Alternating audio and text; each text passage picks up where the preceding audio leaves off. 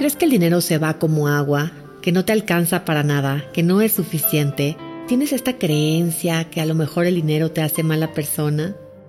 ¿Sabías que todas estas creencias vienen de nuestra infancia, de nuestra familia de origen? ¿Y cómo nuestros padres o la gente que nos crió hablaba sobre el dinero? No te pierdas esta plática el día de hoy con nuestra invitada Alicia Bruckman. Gracias por escucharnos. Alicia, muchísimas gracias por estar aquí el día de hoy con nosotros en Logoterapia MX. La verdad es que ya platicamos tú y yo juntas hace algunos meses y bueno, me encantó. hay muchas cosas y tips que nos diste para aprender y mejorar esta manera de distribuir, manejar y gastar nuestro dinero, ¿no? Eres asesora patrimonial. ¿Nos puedes explicar un poquito qué significa esto, Alicia? Sí, claro. O sea, yo lo que hago en mi propósito es, eh, se basa en que todo, todos nos merecemos ser prósperos. Y la prosperidad tiene que ver con un desarrollo económico personal, pero también social. En el momento en que yo soy abundante y tengo el suficiente capital para satisfacer no solamente mis necesidades básicas, sino muchas otras cosas que son de placeres, que al final para eso trabajamos, eh, podemos ahí brincar a la siguiente, digamos, línea, que un poco está relacionada con la pirámide de Maslow, en donde ya tengo satisfechos mis necesidades básicas, que son de supervivencia, después tengo como, ya puedo entrar en un tema de socialización, o sea, de tener una red de gente a mi alrededor, y hacia arriba esta, esta parte de contribuir a otros, o sea, de poder donar a causas que lo requieren, ¿no? Que finalmente hay mucho, no solamente en el país, sino en el mundo entero, y por último, podernos auto desarrollarnos, ¿no? O sea, eh, esta parte en donde ya no solamente pienso en mí, sino pienso en mí en un sentido de que todos estamos conectados y todo lo que me suceda a mí, pues va a también tener un beneficio, una consecuencia en todo lo que hago en el mundo. Entonces, justo me enfoco en detectar dónde están los temas o los focos rojos de la gente en relación con su dinero donde se está fugando esta energía llamada dinero, que ahorita lo vamos a platicar también, y darle una vuelta y empezar a pensar desde este lugar de me merezco tener una cantidad de dinero, no para gastármela, sino para que mi dinero trabaje para mí y ahora el dinero sea el que esté en función a mis necesidades. Entonces, para poder hacer eso, pues evidentemente hay que hacer un cambio de chip, ¿no? Mental. No, bueno, Totalmente. Esto fue lo que platicamos hace, hace unos meses de que el dinero trabaje para mí y no al revés. Y a mí se me quedó muy grabado. ¿Y qué partes y qué creencias limitantes nos impiden esto? Y cómo muchas veces somos nosotros los que trabajamos por el dinero sin darnos cuenta, por este tipo de creencias de no me alcanza, ¿no? Eh, tener mucho dinero es de personas malas, cada quien la etiqueta, literalmente malas, superficiales, egoístas. Entonces me peleo con mi dinero, me peleo con el dinero en general y empiezo a tener una mala relación.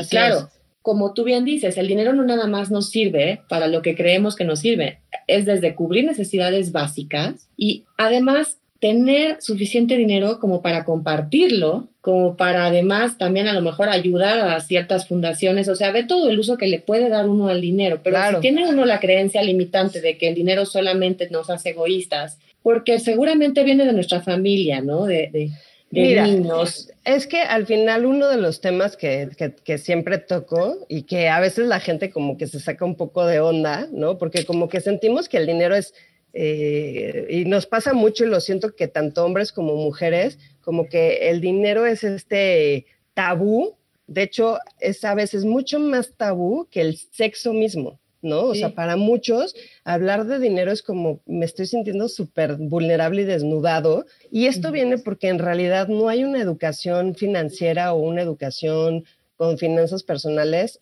en ningún lado. O sea, algunos países ya empiezan a incorporarlo como parte del currículum. Estados Unidos, que pues finalmente es de los países más ricos del mundo. China, que por ahí también va a ser el monstruo económico en unas décadas, que lo están frenando los americanos, pero en realidad hacia allá vamos. O sea, China está haciendo muchísimos movimientos a nivel económico a, país y también personas, ¿no? Algunos países de Europa que están muy bien planeados y muy bien gestionados, es impresionante lo que están logrando. Entonces, al final, países como nosotros y Latinoamérica, que realmente seguimos siendo tercermundistas, tenemos otras cualidades y toda la parte social ha estado muy fuerte, ¿no? O sea, tenemos una, una fortaleza en la parte familiar que muchos otros países no lo tienen, pero a nivel dinero sí tenemos muchas creencias que pueden venir de generaciones y generaciones atrás. Y parte de lo que es importante es un poco quitarle tanta peso y tanta carga al dinero y verlo de verdad como un maestro. O sea, el dinero puede ser nuestro mejor maestro o nuestro peor un maestro y como un medio. Como un medio, como lo son, como una herramienta, como un medio. Es un medio de intercambio. Es un medio de intercambio, ¿no? Hace cuántos siglos cambia moneda, pero siempre ha habido un intercambio. Y el intercambio, como tú bien dices, también es energético. Así es. Entonces, eh, esta capacidad ¿no? De recibir también a cambio por algo que yo hago, por algo que yo aporto, dinero en este caso, es un intercambio de, eh, como tú bien dices al principio, energía. Así es. Es un intercambio por un trabajo, por un servicio que se hace. Pero si tenemos esta culpa o este tabú, esta creencia de que el dinero es malo, y a lo mejor es una creencia inconsciente, no es, ni siquiera algo consciente, vamos a generar un, un rompimiento en este flujo natural. Correcto. Sí, porque al final, a ver, todos en, este mundo, a reserva de alguien que a lo mejor heredó mucho dinero, pues todos estamos invirtiendo. Y aún así, Alicia, está recibiendo algo que por herencia le corresponde. Y también ahí hay una creencia de, como lo heredó, no lo merece. Imagínate. Yo como lo heredó, hay culpa. Y entonces hay que gastarlo date cuenta cómo muchas veces ese dinero heredado se acaba rapidísimo. Claro, porque no saben administrarlo y ahí es en donde es importante y les pido a todos los papás que involucren a sus hijos en los temas de dinero. ¿no? O sea, yo me acuerdo, y no es nada más de mi familia, o sea, los temas de dinero no se tocaban y de repente, pues, de chicos, en algún momento mi papá se enfermó y tuvimos un tema temporalmente a nivel dinero, pero no se hablaba del tema. Entonces, a mí internamente me generaba muchísimo estrés porque no entendía qué estaba pasando. Sentía que había un tema no solamente de salud, sino también económico, pero nunca se habló con nosotros. Entonces, era como mucha confusión. Y la verdad es que entre más transparentes seamos y les enseñemos a nuestros hijos el valor del dinero, o sea, que finalmente el dinero eh, deberíamos de gozarlo. O sea, finalmente es este intercambio, como bien dices, de un dinero que yo recibí por un trabajo que yo puse de mi tiempo vida, que al final lo único que nos regresa es el, tiempo, ¿no? O sea, el tiempo se va y todos tenemos la misma cantidad de horas en, el día y finalmente es encontrar estas creencias o estos mitos que traemos desde chiquitos, ¿no? Y darle una vuelta a, estos pensamientos absolutamente esta importancia de la educación financiera, porque al final de todas maneras te vas a tener que hacer cargo, pero claro, si generacionalmente no se habla del dinero porque es un tema tabú, hay que trabajar de fondo de nuestras creencias familiares sobre el dinero. Yo en mi casa el merecimiento, ¿no? o sea, el merecimiento, el no merecer.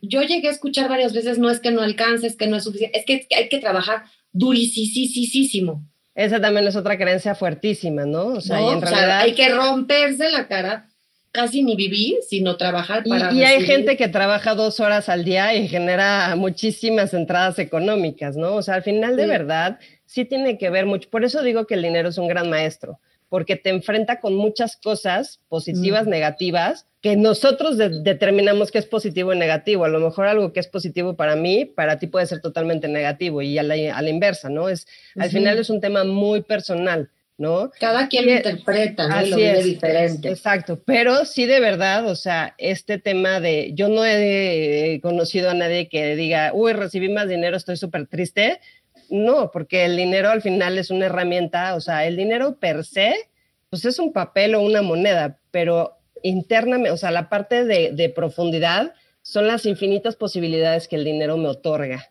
porque vivimos en un mundo material.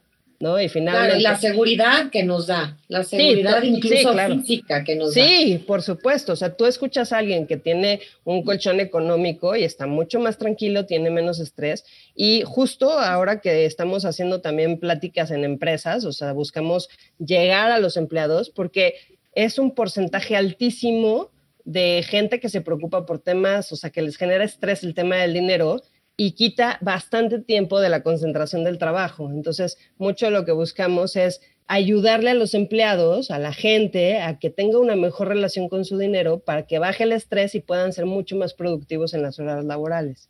Y la verdad es que sí es muy interesante porque la gente, en el momento que estás dispuesto a hacer un cambio, o sea, hacer un shift de conciencia y de que finalmente los cambios pues generan movimientos internos y externos, ¿no? O sea, y hay que estar dispuestos a hacer esos movimientos. Y finalmente es pues disfrutar, ¿no? O sea, la vida como que de por sí tenemos muchas pruebas y muchos retos. Claro, y darnos cuenta qué emociones nos genera recibir el dinero, qué emociones nos genera que no nos alcance el dinero, nos afecta emocionalmente. Entonces, no nada más es la relación con el dinero, sino todo lo que afecta, como tú bien dices, alrededor, ¿no? Familiarmente, de pareja, problemas que surgen de pareja cuando no alcanza. ¿Y sabes, sabes quiénes padecemos más todo este tema del dinero? Como que los hombres lo tienen un poco más fácil, porque a nivel histórico, el hombre realmente lo ha tenido más fácil. Ha sido un, un mundo bastante machista y estamos justo en el quiebre en donde las mujeres estamos demostrando que también nosotros somos muy valiosas, vamos a tener que oscilar en ese péndulo de extremos, ¿no? Hasta que encontremos como un punto medio entre ambas partes. Pero bueno, las mujeres son, mis clientas mujeres, son con las que más tengo que trabajar mucho de creencias y sobre todo las que son mamás. O sea, como que si es un dinero que voy a utilizar para mis hijos, perfecto. No hay problema. No, hay bronca. Pero si es para mí, uy, empiezan los temas de culpa, de sentirme mal, de merecimiento. Mucha ahí es donde, sí, muchísimo. Cuando es autocuidado, eh, pero bueno, ahí también hay esta creencia de que cuando eres mamá, solo eres mamá y dejas de ser mujer. ¿no? Y entonces también, cuando te genera problemas en el autocuidado, en, la relación de pareja. Así es. Justo en esta época de crianza es cuando más rompimientos hay. Así es. En la pareja, porque solo te dedicas a ser justamente mamá. Sí, y ahí es donde no, no, a ver, tú también tienes un valor y lo que estás creando y haciendo y invirtiendo tu tiempo, llamado hijos, casa, eso también es un trabajo. Y, viene de qué nos enseñaron que es ser mamá. Y en el, en el ley de la... Claro, si para ti ser mamá es simplemente estar amamantando, estar todo el día en pijamas o en pants, viendo a los niños, porque muchas veces eso requiere, pero te empiezas a olvidar de ti misma, te empiezas a olvidar de la mujer, te empiezas a olvidar de... Viene... Y olvídate que te compres una mascarilla. Sí, y es el típico cliché que siempre le recuerdo a la gente de estás en el avión, se despresuriza, sale, sale la máscara, lo primero que te dicen es, te pones tú primero y luego le pones al chamaco, ¿no? o sea, siempre primero tenemos que estar nosotros en el centro porque entre mejor esté yo, pues mejor puedo tomar decisiones. Si estoy feliz, comparto más, ¿no? O sea, al final yo sí veo que aunque no es el fin el dinero generar felicidad, sí ayuda, ¿no? O sea, el poder eh, a lo mejor yo irme a un retiro un mes porque tengo la capacidad económica de hacerlo, pues me va a hacer mejor persona y lo puedo hacer y lo puedo tomar porque a lo mejor yo estoy pasando por una crisis, ¿no? Entonces, y déjate irte un mes, irte una tarde a tomar un café, irte una tarde a comer y poder pagar, ¿no? Esa tarde de esparcimiento, o irte al cine, o sea, comprarte un coche. Así es, todo. Hablando de las mujeres, fíjate que hay un tipo de violencia que se llama la violencia económica. correcto. Y puede ser que la mujer trabaje incluso y que tenga un buen sueldo, pero empieza la violencia cuando él, es el otro, la pareja, es el hombre generalmente, el que toma todo este ingreso y lo maneja. Sí. Y entonces le da a la mujer lo que él quiere. Es que eh, o es, un parte en la que hay es una manera de controlar, obviamente, y hay esta parte también en, en, que la pareja hace un acuerdo, ¿no? En el que yo me quedo en casa, cuido a los hijos en, en, en, etapas, ¿no? De crecimiento y él sale a trabajar, pero resulta que él no comparte, ¿no? Nada de lo que sale a trabajar con la mujer. Y entonces la mujer no tiene los recursos porque no sale a trabajar, evidentemente, se queda en casa y entonces recibe lo que él le quiere dar, no lo justo y muchas veces ni siquiera lo que necesita la mujer. No, no, no. Para cubrir las necesidades básicas de la pirámide de Maslow de la que tú hablas, ¿no? Que es comida, techo, techo este, a ver, poderte, eh, poderte comprar unos calzones a gusto y poderlos escoger. Eso ya sería casi casi en la siguiente, en el siguiente nivel. O sea, yo estoy hablando de lo más básico. Entonces, ese es un tipo de violencia económica. Sí. Que, bueno. Y, y, y, mira, ese es un punto que podríamos estar horas y horas y horas hablando. O sea, al final. Pero vale la pena mencionarlo. Sí, por supuesto. Eh, por supuesto. Y parte de las recomendaciones que yo siempre hago es no tengan temor de hablar las cosas. O sea, la comunicación es la base de todas las relaciones, ¿no? El respeto, la comunicación. Y si estás en una relación en donde todavía no tienes un matrimonio, hay que platicar abiertamente cómo ves tú el dinero, cómo lo veo yo, cómo vamos a generar eh, una economía compartida, ¿no? Hasta dónde va a ser compartida cómo se van a tomar las decisiones y prioridades en base a el dinero que creamos juntos o hay una parte que el capital es mío, una tuya y uno que es de nosotros dos. O sea, todos esos esas pláticas previas son muy importantes y ya están en una relación. hombre, Alicia, son importantísimas y te prometo que muchas veces los, las personas que se van apenas a casar no platican ni de cuántos hijos quiere tener cada uno. Nada. Entonces, mucho menos del dinero y claro que es eh, y, el mejor tip, generar acuerdos antes de meterte, ¿no? A un matrimonio. Y si ya estás en una relación, pues también, a ver, nada es permanente. Vivimos en un mundo de, o sea, lo único que no cambia es el cambio, ¿no? Entonces, realmente sí es importante, pues en la etapa en la que cada uno está o estamos, poder platicar abiertamente y con paz y con tranquilidad del dinero y entender, a ver, puedo tener vacas flacas, puedo tener vacas gordas y también cómo quiero educar a mis hijos en relación con el tema del dinero. Claro, del dinero y, incluso también si a la pareja le parece bien que el otro trabaje, por ejemplo. Sí, claro. Porque todo si no, ¿cómo va a generar dinero uno y otro? ¿Qué o tanto si decido, vas a trabajar? O si decidimos que tú no vas a trabajar porque te vas a quedar con los hijos, bueno, eso también es un trabajo invisible, pero trabajo. Y es importante que como mujeres, que somos las más vulnerables, porque además tenemos más esperanza de vida, o sea, la tendencia es que vamos a vivir más que los hombres, esa es la, la, lo que ha sucedido en la historia de la humanidad. Sí, es lo que ha sucedido ya. Somos más este, aguantadoras. Somos más longevas. Alicia. Somos más longevas. Entonces, más longevas.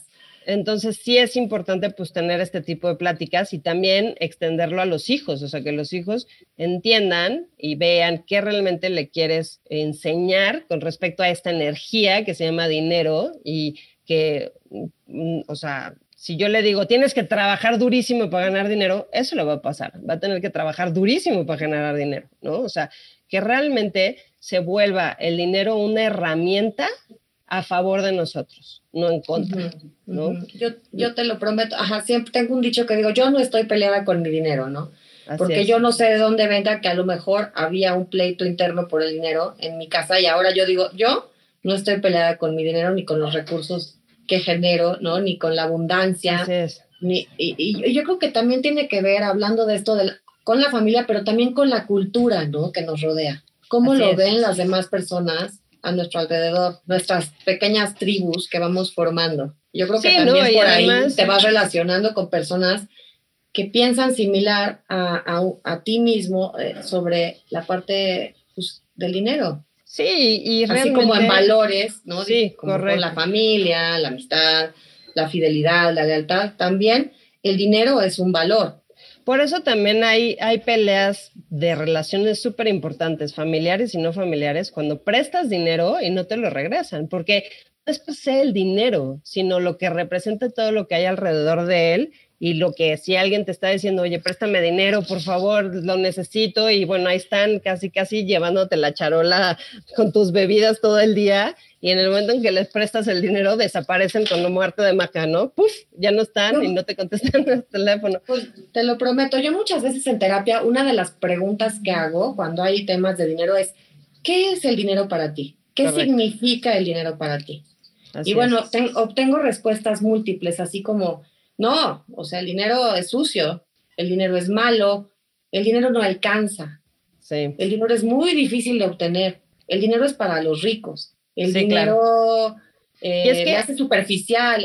entonces, de ahí, de, esa, de ese tipo de respuestas, se, empieza a trabajar, ¿no? Con lo ¿Y sabe de dónde también viene el dinero para cada uno. Muchas de las creencias no solamente vienen de los papás, evidentemente, vienen también de la religión de la religión, de la cultura, cosas ahí.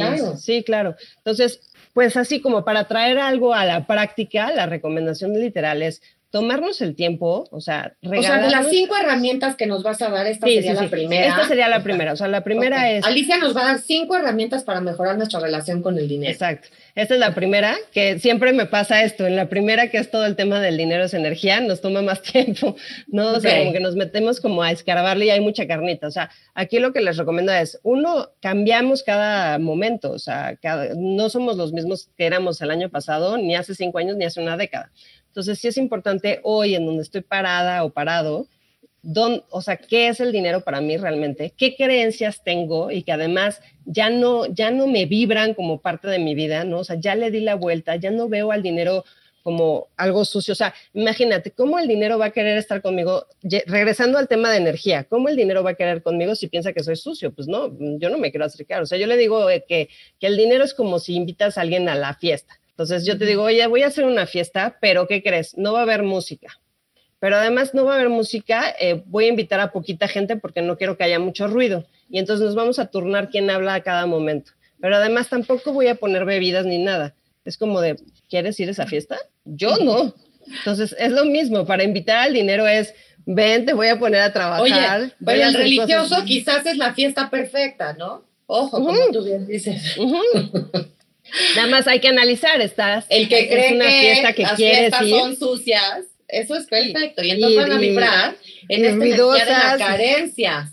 Exacto. ¿No? Es justamente, pues no, hay gente que a lo mejor si quiere esa fiesta y tomar un poquito y escuchar música a todo volumen. Hay gente que dirá, ¿qué crees? Yo me siento cómodo con poca música, nada de bebida y vibro en la carencia. Correcto. Pero nada más como para que lo identifiquen y yo claro, creo que es importante. O sea, aquí la, la, pregunta es literal, o sea, ¿qué es el dinero para mí hoy? ¿No? ¿Cómo ha sido mi historia con el dinero? ¿Ha llegado fácil? ¿Ha llegado difícil? ¿Estoy batallando? ¿Estoy repitiendo patrones de mis papás? ¿Los estoy modificando? ¿No? O sea, me, me estoy dando la, el permiso de merecérmelo, de saber manejarlo, ¿no? O sea, porque si no sabes manejarlo en lo chico, en lo grande tampoco. Entonces, por eso lo que decías, gente que se gana la lotería o hereda, pues si no trae un bagaje y una buena relación, lo va a perder, o sea, va a desaparecer. Por eso hay muchos papás de mucho dinero que no quieren dejarle completo el dinero si, si se van, o sea, dejan fideicomisos o otros mecanismos, pues para que no de, repente a un chamaco de 20 años, pues le llegue 10 millones de pesos y se lo se lo da en dos meses. como sean 10, como sean 20, como sea uno. Hace varios años, imagínate, hace varios años me buscó un chavo, que no me acuerdo cómo llegó la verdad conmigo,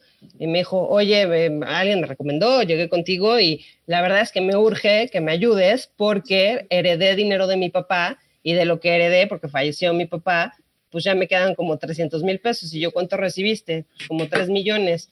Y le dije, ¿tienes detectado en dónde se te fue el dinero? Me dice, pues no, o sea, se fue y pues me queda este poquito y no me lo quiero gastar. Y al final él traía muchas ideas y muchas cosas adentro que no hizo nada conmigo y seguramente ya se chutó esos 300 mil o lo que le quedará, porque finalmente ahí entrábamos en otros temas. Probablemente o tenía un tema de culpa o sentía un tema del fallecimiento del papá o no, o sea, como estos análisis de, no, es que este dinero que me dio mi papá, pues lo tengo que transformar en otra cosa porque pues se murió, o sea, hay que entender nuestros procesos mentales y emocionales en, relación al dinero, ¿no? Y preguntar, ¿no? Que, en este momento, en, este en esta etapa de mi vida, ¿por qué quiero hacer esta compra? ¿La necesito? ¿La quiero? ¿Es para tapar alguna carencia que siento, ¿no? Este, claro, ¿cuáles son mis necesidades y prioridades hoy, ¿no? y actualizadas. no son las mismas que cuando tienes 18, que cuando tienes 25, que cuando Y además, analizar también bien qué es lo que me llena, porque entre más edad tenemos, nos vamos dando cuenta, digo, no se aprende en cabeza ajena, pero entre más edad vamos teniendo, vamos dándonos cuenta que ya no necesito tantas cosas materiales, ¿no? Ya no necesito cambiar el coche cada dos años, ya no necesito traer la marca tal porque esto me, no, en su momento lo necesitamos, nada más hay que entenderlo y ponerlo ahí en retrospectiva. El segundo punto, para que nos alcance el tiempo, el segundo punto es hay que crear un presupuesto. Y el presupuesto muchas veces la gente lo que me he dado cuenta es que no lo hacen por dos razones principales. Pueden haber muchas, pero principalmente son dos razones. Una, no sé cómo hacerlo, o sea, no tengo idea cómo crear mi presupuesto y llevarlo a cabo en mi vida. O la otra es, no, es que siento que si me pongo un presupuesto estoy limitando a mi dinero. Y ahí hay que darle un cambio de creencia. O sea, el presupuesto no es limitativo, si al contrario, es claritativo. O sea, nos da la claridad de entender dónde estoy hoy hablando financieramente sin meternos en partes emocionales. O sea, el dinero es muy, muy frío y muy, no, miente, en el sentido de, aunque yo en una hoja pueda poner 2 más 2 es 5, no lo, no, lo no lo soporta el mundo real. O sea, lo puedo poner, pero no es real. O sea, si yo hoy tengo 10 pesos y eso es lo que gané, pues tengo que entender cómo voy a distribuir ese 100% del dinero que me entró. Entonces, si yo no tengo claridad, y es mucho lo que le pasa a la gente de, es que ganamos bien, pero no, no, no sabemos en dónde se nos va el dinero. Y le digo, ¿llevas un presupuesto? No, es que necesitas tener un presupuesto, necesitas llevar un récord de todo lo que gastas si quieres tener una claridad y poder tomar mejores decisiones. El, el presupuesto básicamente es un mapa de, de, o guía que me dice, ok, tú estás ganando tanto y este dinero, ¿a dónde lo estoy distribuyendo? Y en dónde se me está fugando y en dónde yo estoy poniéndome un límite, ¿no? O sea, todo mundo y la recomendación es debemos de poder vivir con el 70% del dinero que nosotros creamos. Y el 30% es para ahorrarlo e invertirlo y planear a corto, mediano y largo plazo. El tema es que la mayoría de la gente vive con más del 100%, o sea, está endeudado. Gastan más de lo que ganan y gastas más. Generando deuda. Y como dicen, el barco, por más pequeña que tenga la fuga, se hunde. Se termina hundiendo. O sea, por más se va a tardar más, pero se termina hundiendo. Entonces, sí es importante y es, de verdad, ya hoy hay muchísima información. O sea, literal te metes en Pinterest y pones presupuesto o en inglés no, pero que se metan contigo, Alicia. Ahorita vamos a que se metan conmigo. Que vayan contigo. Oye, sí, qué interesante es esto de saber que también tiene que ver con los límites, de lo que tanto hablamos en Logoterapia MX, que el límite es para uno mismo, incluso en lo que gastas, o sea, en lo que, en lo que comes, en lo que gastas, en lo que te compras, en lo que dices, en lo que no dices. El límite es hacia uno mismo. Correcto, así es. Y un poco la fórmula, aquí como en la parte de presupuesto, una fórmula que he visto que a la gente le, funciona bastante, es normalmente de lo que gano gasto y lo que me sobra lo ahorro. Y eso es una incógnita, porque como puede estar, puede no estar. Y normalmente la recomendación es de lo que ganas, ahorra y lo que te sobra, gástalo. Y ahí ya no vas a tener lo que le llamo yo la cruda por compras, ¿no? Que luego nos pasa, ¿no? No, sí, sí, quiero esto, ya me lo compré y era puta, en realidad no lo quería, ¿no? Y ya me gasté la lana. Claro, y sabes que como prioridad entonces poner el ahorro, ¿no? En vez del gasto o el placer. Así es. Anteponer el ahorro al placer. Y, es tu recomendación. Y, darle, no solamente eso, aquí también es una creencia muy interesante, es el ahorro me puede generar también placer. ya después cuando ves aumentar tu cuenta y los números, dices, qué placer, qué delicia ver Qué placer, me siento mucho más en paz si no estoy tengo harta de mi trabajo, si estoy harta de mi trabajo porque mi jefe es terrible, me puedo ir, no tengo que aguantar cosas que ya van en contra de mi propia dignidad, ¿no? Que hay mucha gente que no puede renunciar y pues va a un trabajo más de una cuarta parte de su día, del tiempo, ¿no? Invirtiendo en un lugar que sí le da dinero, pero puta, eres súper infeliz. y sabes que, Alicia, como siempre les digo yo a mis hijos, a mis pacientes y a todo el mundo, obviamente tú lo sabes, que la primera libertad es la económica. Así es. Es que el dinero nos da libertad. Claro, es que el, lo que dicen es, el dinero en realidad no es que compres cosas, es que compras libertad y tiempo. Y la primera libertad, la real, es la económica. Si tú tienes un recurso para sobrevivir económicamente, puedes decidir, como tú bien dices, renunciar a algún empleo, cambiarte de relación. O divorciarme, salirme de una relación. Salirte, salirte de casa de tus padres, bueno, y etcétera, etcétera, etcétera. Sí, exacto. Entonces, ya vimos que primero tengo que revisar qué, cuáles son mis creencias en relación con el dinero, ¿no? Y dónde estoy parado hoy con mi relación con el dinero. Luego, la segunda es crear un presupuesto, ¿no? Y literal puedes buscar cuáles son los rubros que tengo que contemplar y en un Excel o hasta el lápiz, lo que te funcione, a ver, yo me voy a planear ponerme esta cantidad en cada rubro, ¿no? O sea, de súper voy a intentar que sea tanta. A lo mejor me doy cuenta que no es posible y tengo que regresar a la, cantidad que realmente es, pero toda la energía que yo pongo en un lugar la estoy quitando de otro. Entonces, el presupuesto ayuda para ver en dónde quiero poner más de mi dinero y menos de mi dinero. Y, la tercera, Alicia, la, tercera, es hacer un gasto consciente. Entonces, no es no gastar, para eso trabajamos, por supuesto, hay que disfrutarlo. Y a lo mejor mi disfrute pueden ser 35 segundos de haberme comprado una paleta y tal, o tres días porque me compré eh, un Xbox, ¿no?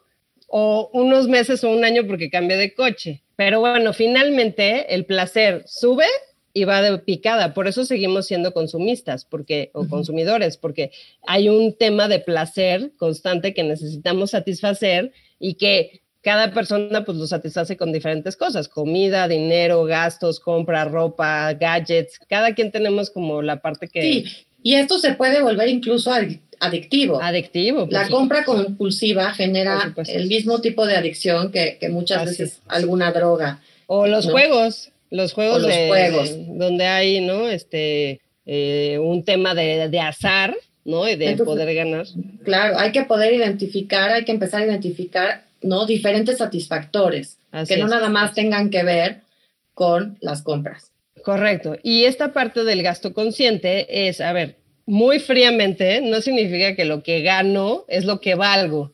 Pero a nivel económico, pues sí hay que ser muy sensatos. Lo que está entrando de dinero, pues es con lo que puedo yo moverme. Entonces, el gasto consciente es, primero, identificar cuánto realmente estoy ganando cada hora de mi tiempo vida que estoy invirtiendo. Que esa fórmula es muy sencilla, o sea, agarras cuánto estás ganando al mes, ya libre de impuestos, eso lo divides entre las cuatro semanas en promedio que tiene un mes y eso va a dar un número de horas a la semana que trabaja la persona. O sea, si la persona trabaja ocho horas diarias, lo multiplicas, son 40 horas a la semana. Y entonces tú ya en total sabes cuántas horas al mes vas a trabajar, que en promedio son 160 horas, y eh, divides tu ingreso, o sea, tu, vamos a suponer, la persona gana 25 mil pesos libre de impuestos, y determina que trabaja en total 152 horas porque los viernes trabaja menos, menos cantidad de horario, ¿no? Entonces ahí me va a dar un número que es mi número de lo que gano al mes. O sea, en este ejemplo de alguien gana 25 mil pesos y trabaja 152 horas, su hora de tiempo que invierte gana 164 pesos. Entonces, ahí lo que hacemos es, si yo me quiero comparar, vamos a suponer unos lentes que cuestan 1.500 pesos, pues divido... ¿Cuántas horas de trabajo? Divido esos, ciento, esos 1.500 entre los 164 que, que gano a la hora y me va a decir que estoy invirtiendo nueve horas de mi tiempo en comprar estos lentes. Sobre todo esto se hace en compras grandes, ¿no? O sea, ¿cuánto tiempo de mi vida tengo que invertir a comprar esto que quiero?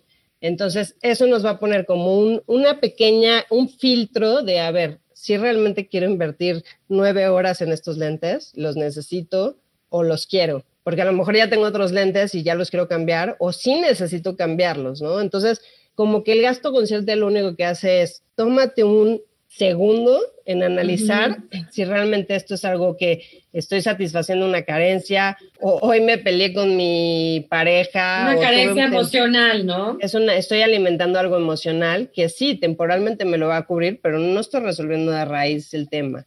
Entonces, por eso otra vez se vuelve una compulsión estar haciendo que, en el taller Alicia de, de emociones que doy hablo de las verdaderas necesidades de cada emoción ¿no? Y como cada emoción nos habla de una necesidad específica y que poco tiene que ver con algo material. Es más, ninguna necesidad nos habla de más que, bueno, obviamente la emoción del hambre, a lo mejor de ir y, realmente comer, pero todas las demás emociones no nos hablan de, realmente ir a comprar algo.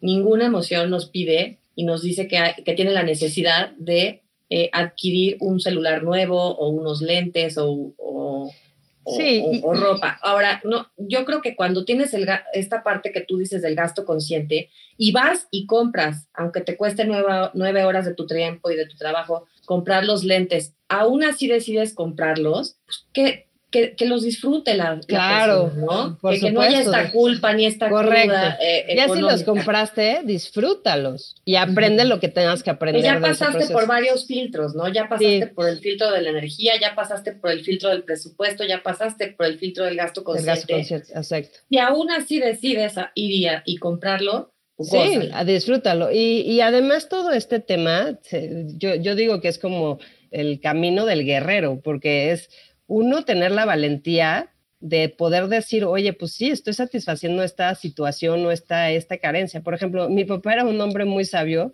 y ahorita que estamos platicando, alguna vez él me dijo, es que me doy cuenta que yo compro mucho porque tuve muchas carencias de niño. O sea, de niño crecimos con, o sea, venía, o sea, mis abuelos vinieron huyendo de la guerra en Europa, ¿no? Y finalmente es la primera generación, que son mis papás, o sea, la generación de la gente que hoy está en los 60 más, 70 más, eh, llegaron de familias sin nada, ¿no? Entonces, finalmente la valentía y la autenticidad de voltearme y decir, sí, me doy cuenta que yo estoy comprando porque mucho tiempo tuve carencia y pues ahora es, no, sí lo valgo y sí me lo merezco y lo compro, ¿no? Entonces, mi papá obviamente estaba en el otro extremo, en donde compraba un montón y a lo mejor ya había comprado camisas y se volvió a comprar camisas, pero él tenía Pero sabía de dónde venía. Tenía consciente, correcto, tenía la conciencia y la claridad de decir, viene por esto. Entonces, finalmente lo seguía haciendo y lo tenía claro y tenía la valentía de decir, sé que esto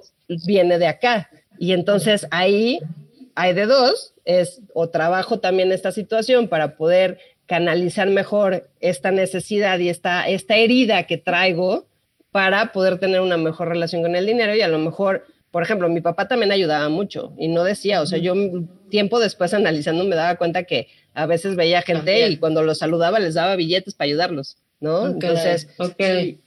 Y eso era increíble, o sea, es, es, como esta parte de lo que decíamos, puedo ayudar y puedo cambiar, o sea, la prosperidad es un derecho divino que tenemos porque nos permite ayudarnos entre otros. Entonces, si yo tengo el dinero para poder ayudar a otras causas, otras personas, esa satisfacción es eh, impresionante. Entonces, ahí es en donde entra el gasto consciente, porque si yo puedo a lo mejor, oye, ya me compré tres pares de tenis este mes, ¿qué pasa si a lo mejor este dinero lo dono a alguien que de verdad lo necesita, o una causa, o los animales? Yo dono muchísimo dinero para ayudar a perros, porque además es un tema social que tenemos en México. O sea, somos de los países con más perros callejeros. Y eso es como, bueno, pues pobres perros, no, pobres de nosotros también. O sea, la cantidad de, de popos que hay en el en la ciudad, pues ayuda a que haya más contaminación aérea, etcétera, ¿no? Entonces, al final es, oye, pues yo tengo la suficiente prosperidad y abundancia como no solamente para ayudarme en mi círculo, en mi familia, sino también poder ayudar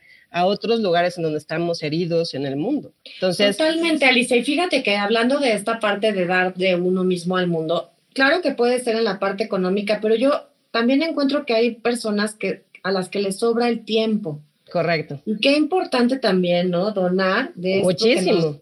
De este tiempo para la causa que cada quien quiera. Así es. Porque al final el tiempo también es, representa dinero, ¿no? Estás dejando a lo mejor de, de, trabajar y estás dando tu tiempo. Y también yo creo que aquí muchas personas que nos escuchan, que ahorita no saben qué hacer, justamente pueden donar tiempo también, ¿no? Que no tienen la posibilidad económica por, por cómo están los tiempos. eh, eh, el tiempo también es bien valioso. Es que si te fijas, están muy relacionados. El dinero con la parte de producción, por eso, por eso luego te dicen, no hay tiempo que perder, ¿no? O sea, y a veces, y otra vez, el tiempo es, desde, oro. el tiempo es oro y todo es desde una percepción de cómo lo haga. O sea, hay veces que yo soy mucho más productiva tomándome tres horas y viendo una serie que me gusta o yéndome a caminar porque a lo mejor necesito ese tiempo y me vuelvo más productiva de que seguir, seguir, seguir, seguir, uh -huh. seguir, ¿no? Uh -huh. eh, este cuate de Stephen Covey habla mucho, ¿no? De, de afilar uh -huh. la sierra. O sea, necesitas tomarte un tiempo para recuperar tu energía, ¿no? Re reincorporarte a lo que estás haciendo y necesitas, o sea, vas a ser mucho más productivo dándote el tiempo para afilar la sierra que seguir y seguir y seguir y entonces tienes que poner el doble de energía y de tiempo para poder cortar un árbol. Entonces la metáfora es muy buena porque cuando yo me doy también este tiempo a mí y me apapacho a mí y en, venimos en este tema de merecimiento, pues obviamente, ¿quiénes nos hacen más atractivos? La gente que vemos con seguridad, con claridad, ¿no? O sea, queremos estar con eso y lo mismo, o sea, entre más claridad tenemos, pues toda esta energía. Tiene que ver con el autocuidado, ¿no? Otra Correcto. vez, con la, con, con, y tiene seguramente que ver con la relación que tenemos con el dinero y con Así la relación es. también con nosotros mismos. Y hacerlo desde bueno. un lugar, que lo has mencionado tú, sin decir la palabra, pero desde un lugar muy compasivo. O sea, no venimos con un manual, no tenemos idea, hemos hecho las cosas lo mejor que podemos y entender también eso, o sea, no puedo yo juzgar a mi yo de los 20 con el conocimiento y experiencia que traigo a los 40. ¿no? Entonces, hacerlo con mucha compasión y si algo no estoy contento y no me gusta, puedo cambiarlo. O sea, puedo. Claro, pero qué mejor antes, ¿no? Por eso la intención de estas pláticas, para que lleguen a las personas en edades mucho más jóvenes, para que no lleguen justamente, digo, no pasa nada si hoy tienen 50, pero ojalá esto llegue, esta información llegue a personas en edades más tempranas, ¿no? Incluso eso es parte de mi Y eso es parte del propósito de logoterapia MX, por eso este tipo de pláticas, sí, para prevenir, ¿no? Para que, para que puedan empezar hoy. ¿Cuál sería el cuarto? El cuarto es honra tu trabajo y tu tiempo de vida. Págate a ti ya me había adelantado. Págate a ti primero. Es, a ver, todo el mundo en promedio, hoy ya, vamos a trabajar 45 años. Entonces, hay que pagarnos a nosotros y planear que cuando lleguemos a la etapa del retiro, que es a los 60, y la etapa de la vejez a los 70 y hacia adelante, pues ya no tengamos esa preocupación de tener que seguir generando este dinero, esta energía. Ya lo preplaneé, lo armé para que el día de mañana me compre la libertad que me merezco después de tanto tiempo laboral.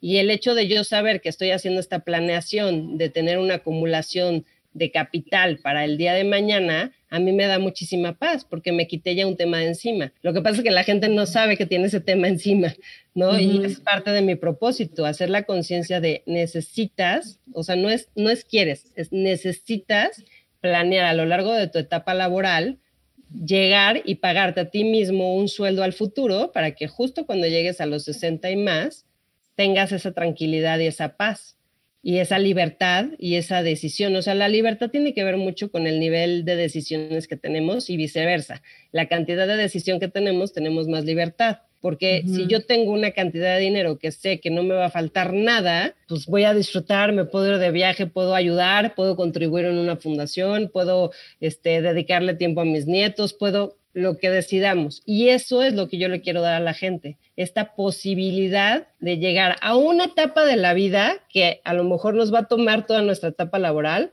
pero que vamos a lograr realmente llegar a esa etapa. Y México y el mundo en general nos han vendido todo este tema de hay que ser millonarios jóvenes. Y lo chistoso y lo interesante es que de verdad solamente el 1% de la población mundial es millonaria antes de edad 50. O sea, todos los ricos, los millonarios, es gente de 50 o más años que han construido a través del tiempo su patrimonio. Patrimonio. Y entonces te quitas una carga y un peso de encima de, uy, yo tengo que hacer la idea multimillonaria y a los 30 ya tengo que retirarme. No, disfruta tu trabajo, disfruta lo que estás haciendo, lo que estás creando, sin esa prisa y esa presión de tengo que ser millonario hoy, porque yo ya vi que Mark Zuckerberg, ¿no? A los veintitantos hizo Facebook y se volvió putrimillonario, ¿no? Entonces, realmente, de, verdad, menos del 1% tienen menos de 50 años para que son millonarios hoy. Entonces, es entender esto y crearme, crearme y garantizarme una vida en el futuro como la quiero hoy, ¿no? Entonces, ahí es en donde también yo entro y ayudo a la gente a que veamos cuánto deberías estar guardando para tu futuro, pues para poder prevenir. para prevenir, planear y que el día de mañana puedas tener la calidad de vida que quieres tener hoy. Claro, y la seguridad financiera de la que estamos hablando, ¿no? ¿Cuál sería la quinta o el la quinta herramienta, digamos? La quinta herramienta es un poco esta parte de quitarnos todo el peso eh, en el sentido de que, o sea, la vida es un equilibrio, hay que disfrutar el camino de la vida, ¿no? O sea, eh, nadie nacimos sabiendo, nos vamos a equivocar, hay que entenderlo. La vida, estamos en un mundo dual, se nos van a presentar pruebas de todo tipo, tenemos contrastes, tenemos opuestos, y como que todos buscamos no, no sentir el dolor y la carencia y el, ¿no? Y son parte de la vida, o sea, hay que entenderlos que no están mal, o sea, son parte de los procesos que vamos a tener. Y desde este lado, pues somos lo que estábamos diciendo hace ratito, ser compasivos, entender que... Aprender de la experiencia sería la quinta. Exacto. O sea, como enjoy the ride, ¿no? Disfruta el, el, el recorrido y todo el proceso que estás teniendo y todo lo que estás aprendiendo año con año, década con década, ve los logros que has tenido, ve los aprendizajes que has tenido, ¿no? Y si no te gusta el camino que estás tomando, redireccionalo, ¿no? O sea, métele la energía para hacer los cambios necesarios en la etapa de la vida que requieres, ¿no? Y que o sea, por ejemplo, yo tengo muy consciente, yo ahorita tengo unos kilitos de más de amor. y pues para mí es importante, es algo, es un área de mi vida que no estoy completamente contenta y desde el lugar de mucha compasión estoy buscando todas las herramientas que requiero para cambiar la parte emocional, que entiendo que, ¿no? Y, y, lo entiendo porque tiene mucho que ver también con la parte, o sea, es muy chistoso. Yo manejo muy bien la parte del dinero y tengo como mucho control de no gastar cuando no se requiere gastar, pero tengo un tema con la comida, ¿no? Y lo puedo ver y es una parte emocional. Entonces, y es como decir, oye, pero es que debiste de haberte cuidado. No, pues es que me cuidé desde la trinchera en la que yo tenía conocimiento en las últimas dos décadas, ¿no? Entonces. Oye, aquí es donde aplica la mirada compasiva hacia uno mismo. Aquí es decir, ¿no? En algún punto yo necesité y la comida me sirvió para amortiguar este dolor emocional. Así es. Y además, no nada más eso, me protegió, en algún punto, porque la distancia entre nuestro hueso y la, piel y el toque se hace mucho más, ¿no? Así eh, es. Mucho más, es un colchoncito, digamos. Así es. Entonces nos amortigua. Eh, y deja, esta mirada compasiva tiene que ver con agradecer a este objeto, en este caso es la comida, pero si fue compras compulsivas, lo que haya sido. lo que haya sido, agradecerlo desde y un lugar de mirada de compasión. Sí, y no de juicio y de agradecimiento, no desde el deber ser, es que ya debería yo estar flaca, es que no debía haber hecho esto, ¿no? Y, esta, y este diálogo interno regañón, porque cuántas veces no somos nosotros nuestros peores jueces. No nos tiene que llegar nadie a decir ni a señalar nosotros mismos ya tenemos con nuestro diálogo interno. Y, este entonces, este punto es muy lindo porque es como justo, o sea, disfrutar el proceso de la vida, llamada vida, que es, habrán momentos de mucha altura, de high, habrán momentos de muchas bajadas, y es como tomarlo como un aprendizaje, ¿no? Y ir viendo los, los avances, inclusive también compartir los, los aprendizajes que he tenido, o sea, aunque entre comillas, no aprendemos en cabeza ajena, yo creo que sí la información nos ayuda a tomar mejores decisiones hoy en día. O sea, tenemos una cantidad de información en acceso para todos.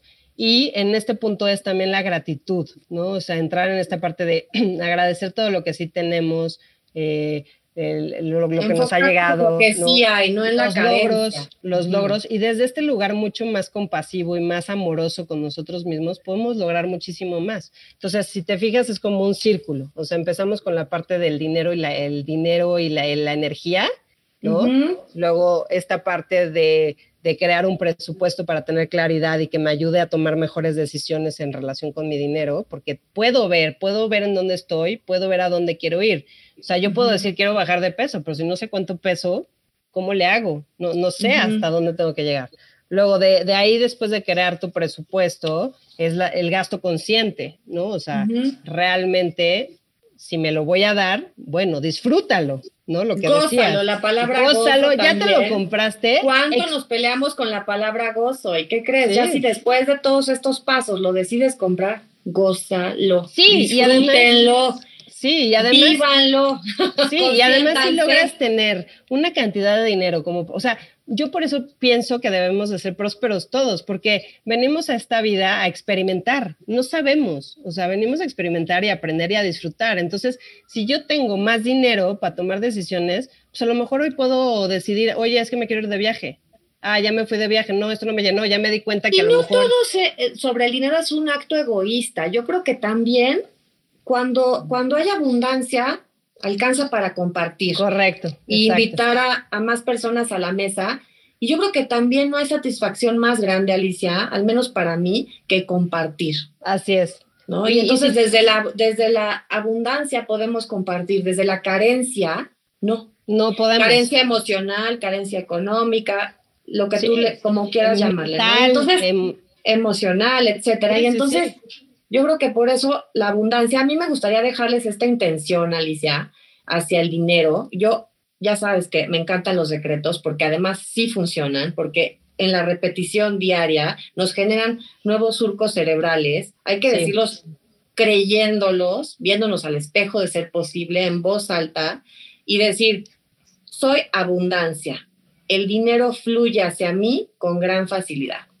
Sí, buenísimo. Qué maravilla. Sí, y, sabe, eh, todos los días, todos los días al principio puede que nos cueste, ¿no? Creérnoslas. ¿Cómo que soy abundancia si no tengo trabajo? ¿Cómo que soy abundancia si me acaban de despedir? ¿Cómo que soy abundancia si no me alcanza?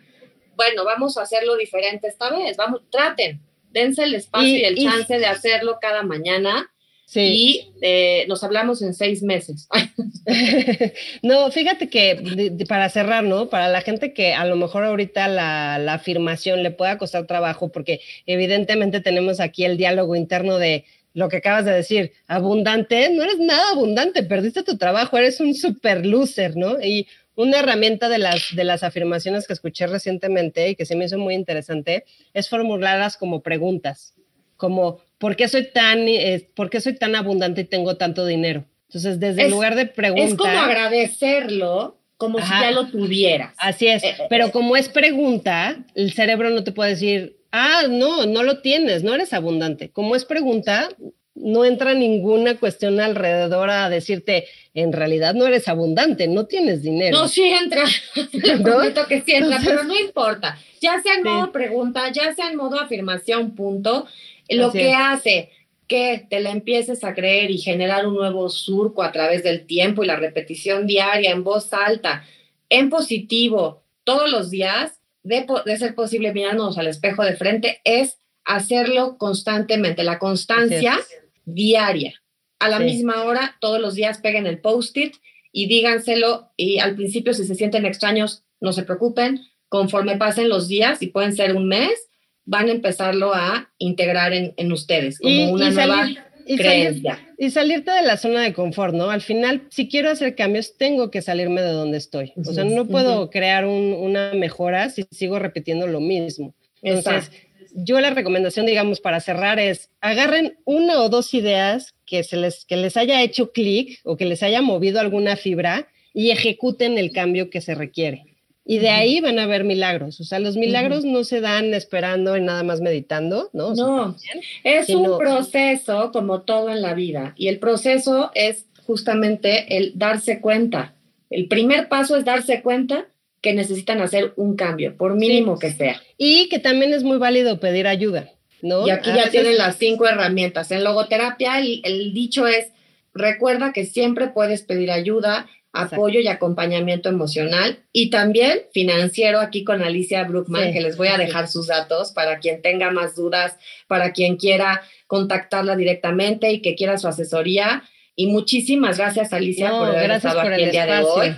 Eh, voy a dejar tus datos ya en la foto y gracias de verdad. Eh, nos quedamos con estas cinco herramientas que son la energía, el presupuesto, gasto consciente, honrar nuestro trabajo y tiempo, y aprender del camino, mirarnos con compasión.